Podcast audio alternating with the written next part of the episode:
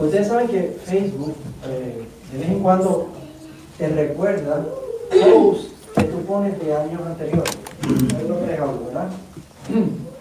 Pues a mí esta semana me mostró una foto navideña que nos tomamos como familia la semana el año pasado. El año pasado.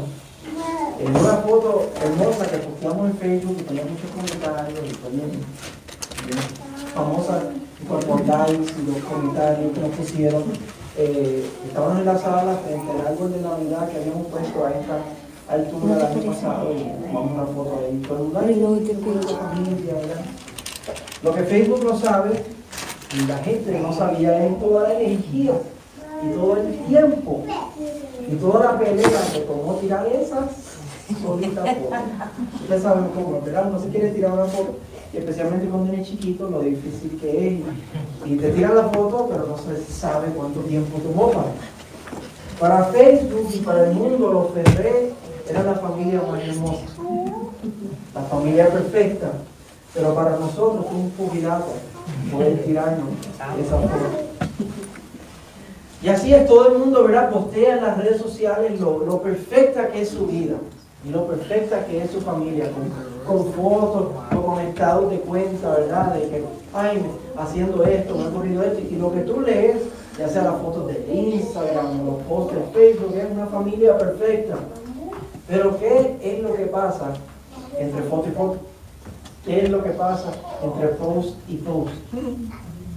Regaños, abrazos, disciplina, besos, desacuerdos, risas, discusiones, conversaciones, recordatorios, lágrimas, alegría, gritos, celebraciones, peleas, fiestas, desilusiones, abrazos.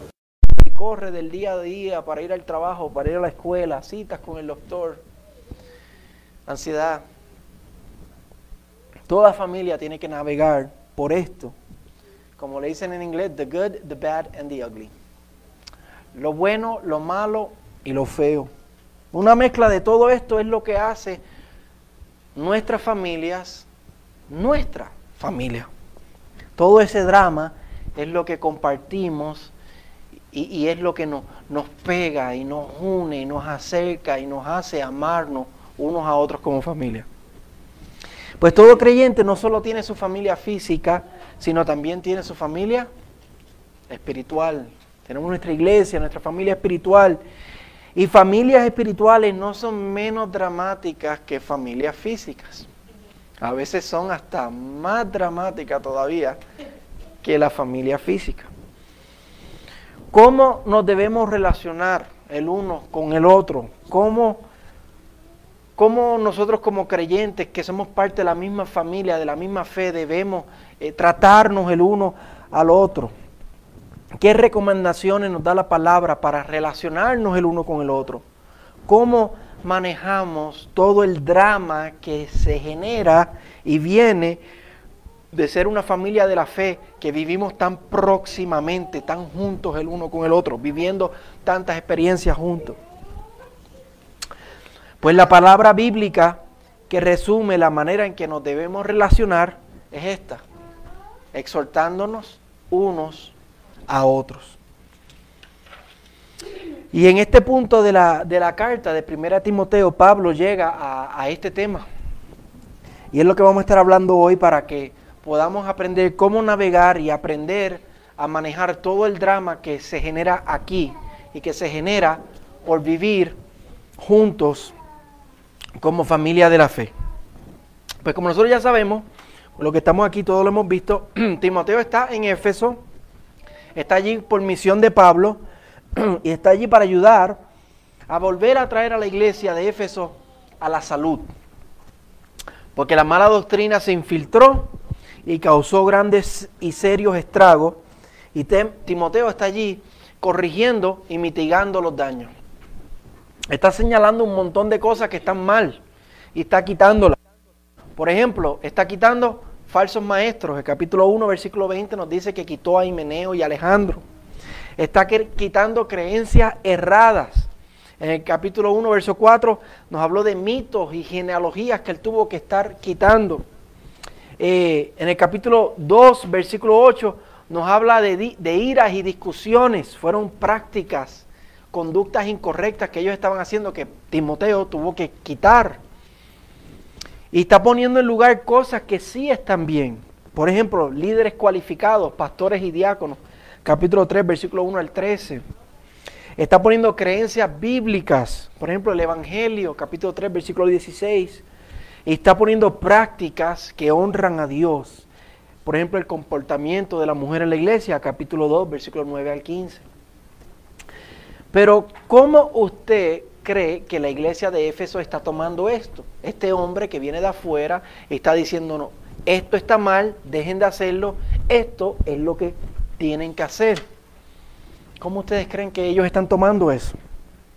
No lo están tomando muy bien. Y por eso la semana pasada vimos cómo Pablo tuvo que animar a Timoteo, capítulo 4, versículo 6 al 12. Y sobre todo le dijo, miren el versículo 12, el capítulo 4, le dijo, no permitas que nadie menosprecie tu juventud, sino sé ejemplo de los creyentes en palabra, conducta, amor, fe y pureza. Hay mucho drama en la iglesia de Éfeso. Y el drama se aumentó aún más con la llegada de Timoteo, que está quitando y está poniendo. Pero no es solo en la iglesia de Éfeso que hay mucho drama, en toda familia hay drama, en toda iglesia hay drama. Y aquí en IGB, ¿hay drama o no hay drama? Tenemos drama también. Tenemos nuestra novela aquí. Y por eso necesitamos saber cómo manejar ese drama. Y Pablo llega a eso en estos versos para enseñarnos a manejar el drama. Y lo primero que Pablo dice es que no debemos hacer. ¿Qué es lo que no debemos hacer? Miren el versículo 1, el capítulo 5, dice, no reprendas con dureza al anciano. La nueva traducción viviente dice, nunca le hables con aspereza a un hombre mayor. Y aquí no se está refiriendo por anciano a un pastor, como hemos visto, es la misma palabra, es la palabra presbúteros, pero no se está refiriendo a un anciano, al, pastor, porque el contexto nos deja ver que se está refiriendo a una persona mayor de edad. En, ese tiempo la palabra anciano se usaba para referirse ambos a un líder de la iglesia como tanto a una persona vieja, a un viejo. Ah, en inglés se, usa la palabra elder para referirse a, un pastor, pero también se usa la palabra elder para referirse a una persona mayor de edad. Y en algunas, en algunas iglesias donde el pastor se le, se reconoce como anciano, pues se, se usa esa palabra de manera intercambiable. Y seguramente se está refiriendo aquí a los ancianos que están menospreciando la juventud de Timoteo, capítulo 4, versículo 12, que ya lo leímos, que obviamente Timoteo tiene que corregir a estos ancianos, tiene que corregir a estas personas que son mayor que él, pues son muchas las cosas que Timoteo está corrigiendo en la iglesia de Éfeso. Por ejemplo, en el capítulo 2, en el versículo 8, llama a los hombres que levanten manos santas sin ira ni discusiones. Quizás entre esos hombres habían mayores de edad que Timoteo los está corrigiendo. Y ellos están reaccionando con menosprecio a Timoteo. Seguramente están diciendo, ¿qué se cree el mocoso este? Nació ayer y se cree que sabe más que uno.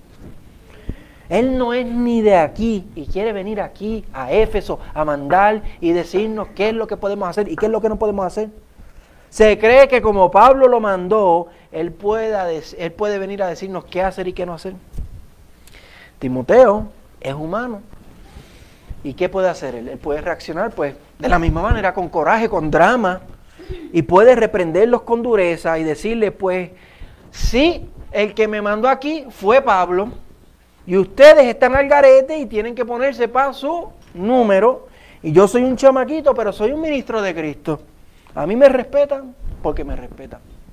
Yo sé que eso me quedó bien puertorriqueño, pero no puedo hacer que me salga de otra manera. Pero si, si Timoteo reacciona de esa manera, ¿en qué va a resultar eso? ¿Qué pasa cuando tú le echas gasolina al fuego? ¿Qué pasa cuando tú le añades drama, más drama al drama que ya hay? Timoteo es joven en edad, pero por el llamado que él tiene es maduro en la fe. Él es joven, pero el Señor le ha, ya le ha dado un llamado de ser un ministro, así que él es maduro en la fe. En la fe él es un anciano y ahora es que él tiene que demostrar ese llamado de Dios en este momento difícil. Tiene que demostrar, vayan al capítulo 3, mira lo que dice el versículo 2 y 3, un obispo refiriéndose a un pastor, debe pues ser irreprochable. Debe ser sobrio, prudente, de conducta decorosa, hospitalario, no dado, a la bebida, no pendenciero, que significa peleón. Pues Timoteo tiene que demostrar esto ahora, que él es un ministro maduro. Y él tiene que demostrar lo que dice el versículo 12, 4.12, eh, que él tiene que ser ejemplo de los creyentes en palabra, conducta, amor, fe y pureza. Ahora es el momento de demostrar eso. Él no puede reprender con dureza. Él no puede reprender de acuerdo a, lo herido que él está. Pero tampoco él no puede reprender, ¿tú sabes por qué? Porque él también es un hombre plagado de pecado y expuesto a caer y ser confundido. Él también necesitó de la gracia del Señor y por eso Él no puede ponerse a reprenderlos como si Él fuera perfecto y ellos fueran los únicos que están incorrectos. Él también ha sido salvado por la sangre de Cristo. Él también recibió misericordia y gracia. Ellos, estos ancianos, están confundidos y necesitan corrección, sí, pero igual que Él en otro momento, donde Él en otro momento tuvo que aprender y, tuvo, y necesitó corrección. Ellos ahora necesitan un pastor paciente y amable que los guíe a la verdad, igual que Pablo fue paciente y amable con él y lo guió hacia la verdad. Así que lo primero que aprendemos en cómo manejar el drama generado en nuestra familia de la fe, lo primero que aprendemos es que no reaccionamos de acuerdo a nuestras emociones, reaccionamos de acuerdo al Evangelio. Nos acordamos que nosotros también tenemos nuestras faltas y no reprendemos al otro como si nosotros fuéramos perfectos. Tenemos que recordar que nosotros también estábamos muertos en nuestros delitos y pecados y que Cristo tuvo misericordia de nosotros y nos salvó y que ahora todos estamos siendo santificados y todos necesitamos crecer en alguna área u otra área. Estos ancianos necesitan crecer en la área donde Timoteo los está, los está corrigiendo pero nosotros tenemos que crecer en otra área. Y por eso no reprendemos con dureza y por eso no le añadimos gasolina al fuego ni le ponemos más drama al drama que allá hay. Lo próximo que Pablo nos dice es, ya nos dijo qué no hacemos, ahora nos dice qué hacemos. Nos dice cuál es la manera correcta de manejar el drama. Versículo 1, la segunda parte capítulo 7, 5, eh, perdón, dice, no reprendas con dureza al anciano, sino más bien exhórtalo como a un padre. La nueva versión internacional dice, aconsejalo como si fuera tu papá. En, todo el, en estos dos versos, la palabra más importante es esta, exhortar. Porque es la única acción que Pablo le está mandando a Timoteo a hacer. Es la idea general de estos dos versos. Exhortar viene del griego paracaleo y significa tomar a alguien aparte y urgir con él y apelarle.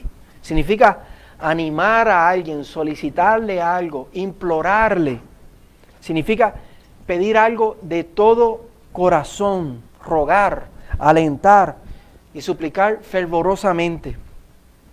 Reprender es parecido a exhortar, porque cuando tú reprendas, cuando tú reprendes, tú estás pidiendo algo, tú estás diciendo, deja de hacer algo, pero la diferencia está en la actitud. Reprender se hace con una actitud de arrogancia, pero exhortar se hace con una actitud de humildad. Tú estás diciendo, deja de hacer eso, pero lo estás diciendo con una actitud diferente. Reprender se hace con exigencia, se hace con dureza, pero exhortar se hace apelando y con cuidado. El intento es el mismo. El resultado que tú quieres es el mismo. No hagas eso. Deja de hacer esto. Pero la manera es diferente. No es que la Biblia no nos llama a nosotros a ignorar el pecado de nuestro hermano. Si él está haciendo algo malo, pues, pues yo no lo puedo reprender, ignorar que, que siga pecando. No, somos llamados a señalar el pecado en unos a otros, solo que con una actitud diferente. En vez de con una actitud de reprender, con una actitud de exhortar. Ahora, ¿qué es lo que provoca este cambio? De pasar de reprender a exhortar. Que eh, eh, el fin es el mismo, pero, pero ¿qué es lo que lleva a que cambiemos de actitud? ¿Qué es lo que tú tienes que tener en mente para provocar ese cambio de actitud de, de, ser una persona que reprende a ser una persona que exhorta? Yo creo que es el Evangelio. Y yo creo que eso lo podemos ver claramente en Mateo 7. Vayan conmigo a Mateo 7. Mateo 7. Vamos a ver los versículos 1 al 5. Un pasaje muy conocido. Sermón del Monte, Mateo 7, versículos 1 al 5. Pasaje muy conocido, pero también muy mal interpretado. Vamos a leerlo.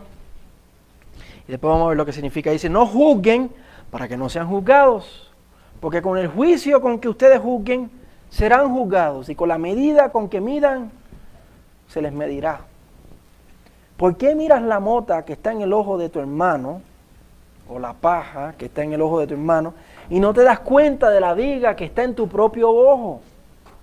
O cómo puedes decirle a tu hermano, déjame sacarte la mota del ojo cuando la viga está en tu ojo. Hipócrita, saca primero la viga de tu ojo y entonces verás con claridad para sacar la mota del ojo de tu hermano. No juzgar no significa que nos quedemos callados y no digamos nada cuando veamos un hermano en pecado.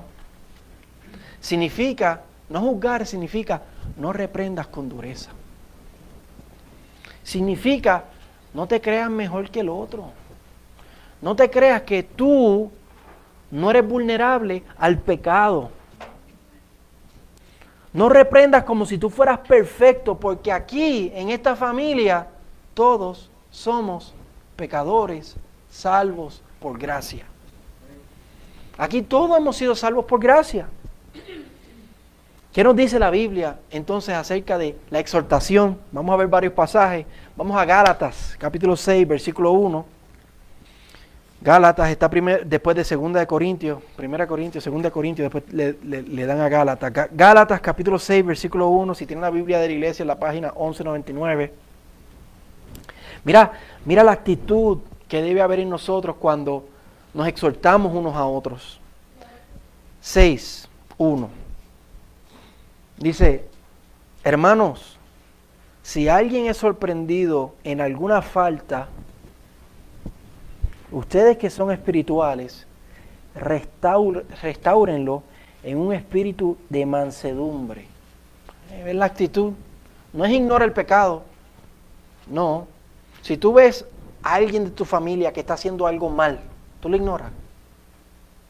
No, tú lo tomas aparte y hablas con él. En la familia espiritual es igual. Restáurenlo un espíritu de mansedumbre, mirándote a ti mismo, no sea que tú también seas tentado. ¿Vieron ahí cómo nos llama a exhortar? Reprender es cuando tú le hablas a una persona como si tú nunca hubieras pecado. Exhortar es cuando tú le hablas a una persona con con calma, con amor y con cuidado, porque tú también has pecado. Vayan a 2 Timoteo, capítulo 2, versículo 25. Eso está obviamente después de 1 Timoteo. Primera de Tesalonicenses, segunda de Tesalonicenses, primera Timoteo, segundo Timoteo, 2.25. Esta carta Pablo se la escribe a Timoteo mientras está en Éfeso, porque la tarea allí fue larga y tuvo que escribirle otra carta más. 2.25, debes reprender tiernamente a los que se oponen por, por si acaso Dios les da el, el arrepentimiento que conduce al pleno conocimiento de la verdad. Entonces tenemos que reprender tiernamente, que es otra manera de decir exhortar. Vayan a Hebreos, un poquito después de 1 Timoteo, Hebreos 3, Hebreos 3, versículo 13 página 1234, Hebreos 3:13, Dice, antes, exhórtense los unos a los otros cada día. Todos los días tenemos que exhortarnos. Exhórtense los unos a los otros cada día mientras todavía se dice hoy. No sea que alguno de ustedes sea endurecido por el engaño del pecado. Todos podemos ser endurecidos por el engaño del pecado. El pecado no deja de atacarnos, hermano. El pecado nos, nos ataca todos los días. Todos los días. Y por eso mientras se dice hoy, y lo que él se refiere por hoy es, mientras el Señor no vuelva, todavía vivimos en este día, en, en, los últimos tiempos, estamos esperando la venida del Señor para que entonces estemos por la eternidad con Él. Mientras todavía se diga hoy, tenemos que exhortarnos unos a los otros todos los días, pero no lo hacemos con una actitud de arrogancia. Lo hacemos con una actitud sabiendo que el pecado nos puede endurecer a mí, nos puede endurecer a cada uno de nosotros. Uno más, Hebreos 10, versículo 24, un poquito más adelante. Dice, considérense en cómo estimularnos unos a otros al amor y a las buenas obras. Considerar de qué manera yo puedo exhortar al rey, de qué manera yo puedo exhortar, cómo nos podemos exhortar los unos a los otros, cómo podemos estimularnos a las, a las buenas obras. Lester, allá atrás considerando cómo estimular al pastor, porque el pastor acá rato anda decaído y desanimado. Porque es que nos pasa a todos, hermanos. Tenemos que considerar todo el tiempo cómo estimularnos, cómo exhortarnos los unos a los otros. ¿Cuál es la base de la exhortación? ¿A qué apelamos el uno al otro cuando, cuando nos estamos exhortando? Apelamos, hermanos, al Evangelio. ¿Cómo nos exhortamos? Recordándonos el Evangelio. Nos decimos, oye, Lucio, no puedes seguir pecando, no puedes jugar con el pecado. Un ejemplo, ¿verdad? No, no, fue todo personal, Lucio. No, no, no sigas pecando, no juegues con el pecado. ¿Por qué? Porque, Lucio, Cristo murió por nosotros. Nosotros no podemos jugar con el pecado de esa manera. Y yo exhorto a Lucio a no jugar con el pecado. ¿Por qué? Porque Cristo murió por nosotros. Pero no lo hago con una actitud de arrogancia. Lo hago como que, eh, Lucio, Él murió por ti, Él murió por mí, Él murió por nuestros pecados. No podemos jugar con el pecado de esa manera. Miren Romanos capítulo 6, versículo 1 y 2. Romanos 6, versículo 1 y 2, página 1156. Dice, ¿qué diremos entonces? ¿Continuaremos en pecado para que la gracia abunde? De ningún modo. Nosotros que hemos muerto al pecado, ¿cómo viviremos aún en él? ¿Cómo nos exhortamos? Nos recordamos que nosotros hemos muerto al pecado, que Cristo murió por nuestro pecado. Él murió por mí. ¿Cómo yo voy a seguir pecando si Cristo murió por mí? No. Así nos exhortamos con el Evangelio. Primera de Pedro, capítulo 1. Me gusta muchísimo cómo Pedro nos exhorta con el Evangelio en estos versos. Primera de Pedro, capítulo 1, versículos 18 y 19, la página 1249, dice, ustedes saben que no fueron redimidos de su vana manera de vivir, heredada de sus padres, con cosas perecederas como oro y como plata. No, fueron redimidos con la sangre preciosa, como de un cordero sin, tancha, sin tacha y sin mancha, la sangre de Cristo. Pedro nos exhorta, tú fuiste redimido ya, Tú fuiste comprado con la sangre de Cristo. De, no puedes seguir viviendo de esa vieja, de esa vieja manera. No, no fuimos redimidos con oro o con plata. No fuimos redimidos con la sangre preciosa de Cristo Jesús. ¿Cómo vamos a seguir jugando con el pecado? No podemos, Max. No podemos seguir jugando con el pecado porque fuimos redimidos con la sangre preciosa de Cristo Jesús. Y así yo exhorto a Max y Max me exhorta a mí no podemos. Efesios 4. Y si ustedes, esas son las epístolas. Las epístolas del Nuevo Testamento son exhortaciones y por eso estoy usando los ejemplos que tenemos en la Biblia para que podamos aprender cómo nosotros exhortarnos unos a otros. Efesios 4, versículo 1. Pablo dice, yo pues prisionero del Señor les ruego que ustedes vivan de una manera digna de la vocación con que han sido llamados. Vivan una, vida digna. Vivan una vida de acuerdo a la vocación en que han sido llamados. Hemos sido llamados a ser discípulos de Cristo. Hemos sido llamados a ser sal, hemos sido llamados a ser luz. No podemos seguir viviendo de la misma manera. Vivamos vidas dignas, vidas de acuerdo al Evangelio. Yo exhorto a Ricardo, Ricardo, tenemos que vivir vidas dignas. No podemos seguir viviendo como vivíamos antes. Y, Ricardo me exhorta a mí, pastor, tenemos que vivir vidas dignas, de acuerdo al Evangelio de acuerdo a la vocación con que hemos sido llamados. Uno más, vayan a Hebreos 10, versículo 19, página 1240, versículo 19, en adelante, dice, hermanos, entonces hermanos, puesto que tenemos confianza para entrar al lugar santísimo por la sangre de Jesús, o sea, ya que Cristo nos abrió el camino al cielo, con su muerte y su resurrección, por un camino nuevo y vivo que Él inauguró para nosotros por medio del velo, es decir, su carne, cuando su, su cuerpo fue quebrado en la cruz del Calvario, Él abrió el camino por nosotros. Y puesto que tenemos un gran sacerdote sobre la casa de Dios, está apelando al Evangelio, puesto que Cristo ha hecho todo esto por nosotros, entonces ¿qué? acerquémonos con corazón sincero, en plena certidumbre de fe, teniendo nuestro corazón purificado de mala conciencia y nuestro cuerpo lavado con agua pura. Oye, vamos a, vamos a vivir de manera sincera para el Señor. No vamos a estar con un pie aquí y un pie allá. No seamos mediocres, seamos sinceros en nuestro caminar con el Señor, en la manera que vivimos nuestra vida para el Señor. Eso es exhortarse.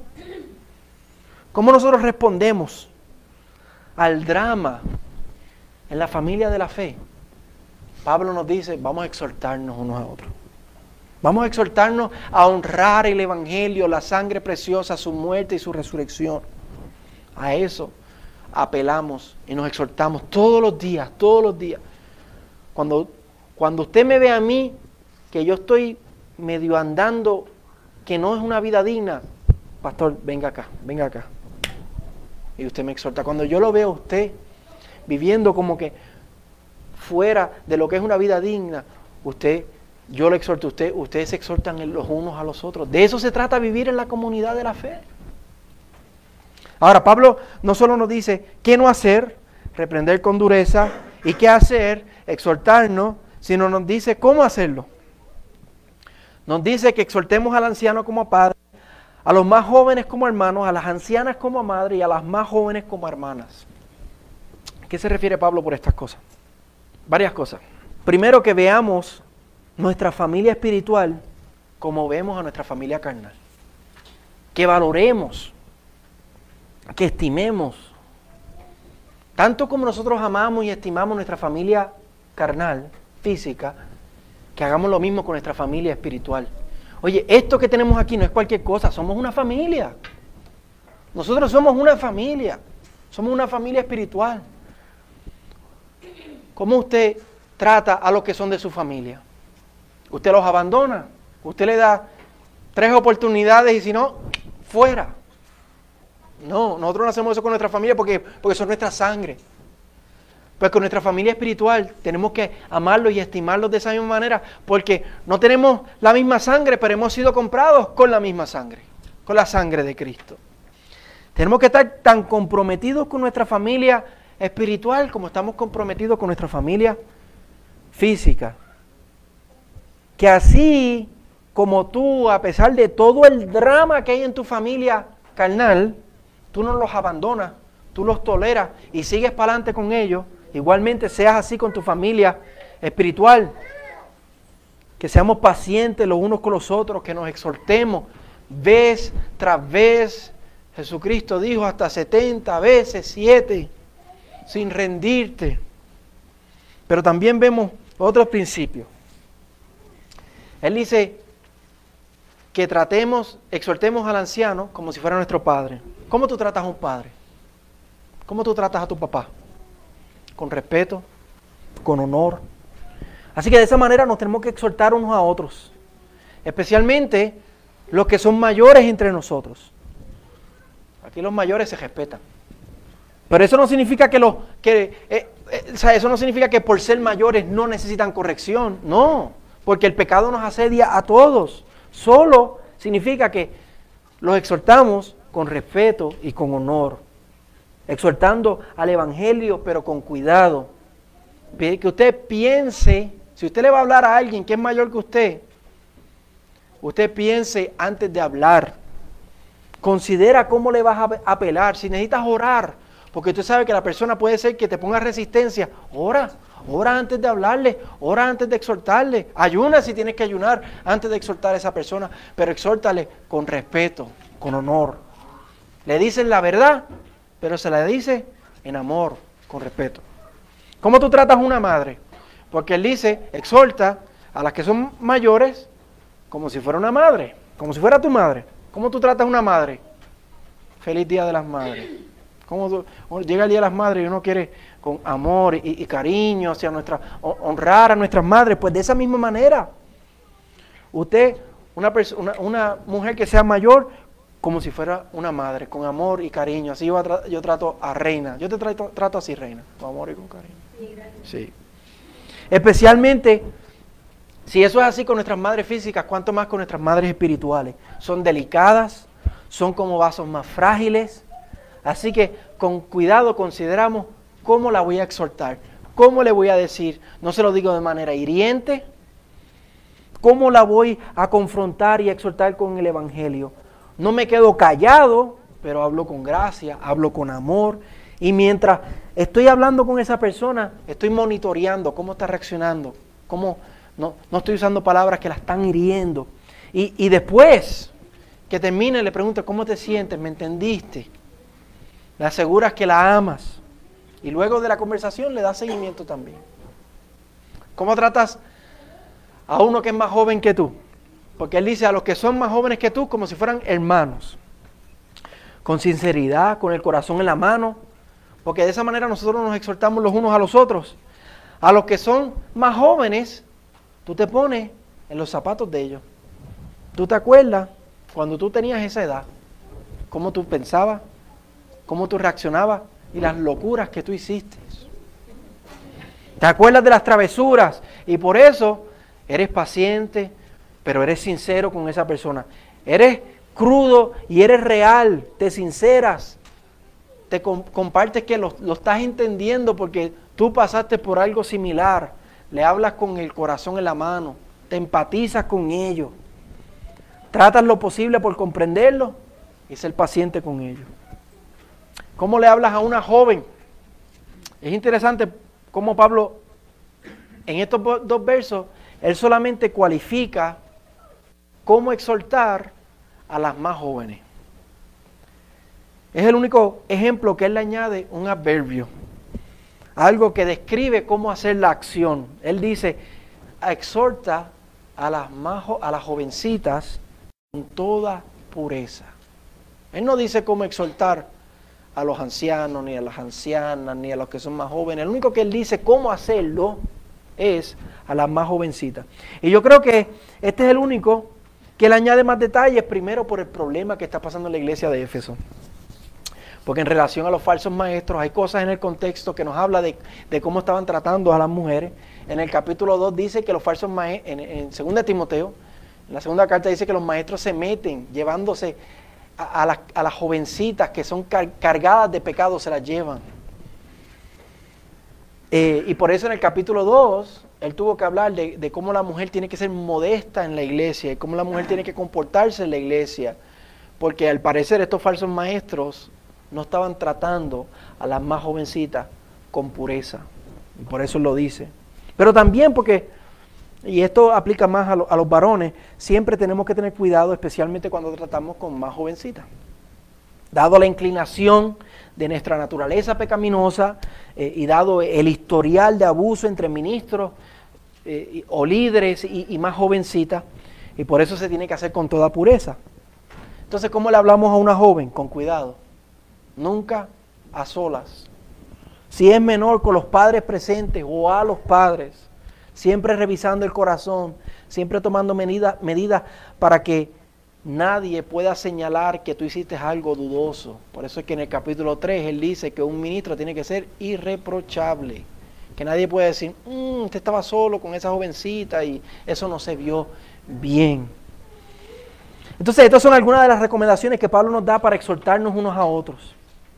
Así que ya para terminar, la próxima vez que tú veas a un hermano haciendo algo pecaminoso, algo que no honra el Evangelio, eso, y eso va a pasar. Usted va a ver un hermano haciendo algo pecaminoso. ¿Sí o no? Sí, sí, todos los días nosotros pecamos, hermano. Tenemos que partir de ahí. Yo soy un pecador, usted es un pecador. Yo voy a verlo a usted haciendo cosas pecaminosas. Usted me va a ver a mí haciendo cosas pecaminosas. ¿Qué entonces hacemos? ¿Nos quedamos callados? ¿Nos quedamos callados? No nos quedamos callados. Pero no reprendemos con dureza. Eso es a lo que se refiere. No juzgues para que no seas juzgado. Oye, no señales como si tú no tuvieras faltas en tu vida. No añadimos drama al drama, no le añadimos gasolina al fuego. No lo hacemos con actitud como si nosotros fuéramos perfectos. Sino tomamos en consideración la viga que a veces se nos atraviesa en el ojo a nosotros mismos. Cuando tú a un hermano una hermana que no están dando de una manera digna del Evangelio, ¿qué tú haces? Lo exhortas con prudencia, apelas al Evangelio. ¡Ey! ¡Ey! No, Cristo murió por nosotros. No podemos jugar con el pecado de esa manera. Pero recordando también apelamos al Evangelio recordando que también yo he sido salvado por la misma gracia. Yo también soy un pecador. Cuidado de que yo no caiga. Exhortamos considerando cómo lo voy a hacer. Una persona mayor que yo, una persona menor que yo. Tengo que hacerlo con honor, tengo que hacerlo con cariño, tengo que hacerlo con poniéndome los zapatos de ellos, tengo que hacerlo con pureza. Y lo hacemos también en oración y dependencia al Señor. Señor, ayúdame, dame palabras, Señor. Señor, ¿cómo yo mejor puedo hablar con Rosy? Señor, ¿cómo mejor yo puedo hablar con Wendy? ¿De, qué manera yo mejor puedo decirle esto que estoy observando en sus vidas, Señor? Ayúdame, Señor, a hacerlo no con una actitud de arrogancia. Ayúdame, Señor, a hacerlo con una actitud de, de saber que yo también soy un pecador y he sido salvado por ti. Entonces, eso es cuando yo vea a otro hermano pecando, pero ¿y si un si un hermano se acerca a ti y te exhorta a ti porque te ha, visto a ti pecando, no te sorprendas, hermano. No nos debemos sorprender porque el pecado nos asedia fácilmente y el pecado nos ataca todos los días.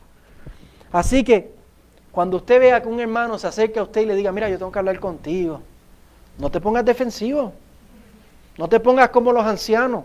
Estos que estaban menospreciando a Timoteo, el jovencito, el chamaquito este. No te pongas defensivo, porque la Biblia nos llama a velarnos unos a otros. De eso se trata esto, de vivir en comunidad. Por eso un cristiano, una persona que se llama cristiana y no se congrega, uno puede dudar del cristianismo de esa persona. ¿Por qué? Porque viviendo a sola, ah, yo soy cristiano y vive a sola, ¿y quién te vela a ti? ¿Y quién te checa a ti? nadie, tú solo. Eso, eso no sirve de esa manera. El cristianismo se vive como aquí en comunidad. ¿Es difícil? Claro que sí. ¿Hay drama? Claro que sí. Pero en mi familia también hay drama y yo no suelto mi familia y yo sigo viviendo con mi familia y yo no mi, no abandono mi familia. Así es también el llamado espiritual. Cuando un hermano me exhorta a mí, yo no me sorprendo, no me pongo defensivo, yo reacciono con humildad. No respondo con un corazón duro ni orgulloso. Recuerdo que todos nosotros luchamos con el pecado. De esto se trata, hermanos, la comunidad cristiana. De exhortarnos unos a otros. De llamarnos unos a otros a honrar el Evangelio constantemente, todos los días. Y por eso nos necesitamos. Y por eso nos necesitamos exhortar los unos a los otros. Cristo murió por nuestros pecados. Fuimos redimidos otra vez, no con oro, no con plata, sino con la sangre preciosa de Cristo. No podemos jugar con el pecado. Nos necesitamos, yo te necesito a ti, usted me necesita a mí. Nos necesitamos el uno al otro para exhortarnos a vivir vidas dignas. Pero hagámoslo, no reprendiéndonos con dureza, no echándole gasolina al fuego, sino con gracia y con amor exhortándonos. Y vivamos en esta familia dramática de la fe, aquí, este es, este es su drama, este es mi drama, compartimos el mismo drama, hagámoslo soportándonos y amándonos y tolerándonos y perdonándonos los unos a los otros hasta que nuestro Salvador vuelva por nosotros, mientras se llame hoy, hasta que el Señor vuelva por nosotros y entonces Él quite todo el pecado de estos cuerpos mortales, pecaminosos, y nos dé cuerpos glorificados donde ya no vamos a ser dados al pecado. Y no tengamos necesidad constante de exhortarnos. Pero ese día no ha llegado. Hasta entonces tenemos que exhortarnos unos a otros. Amén.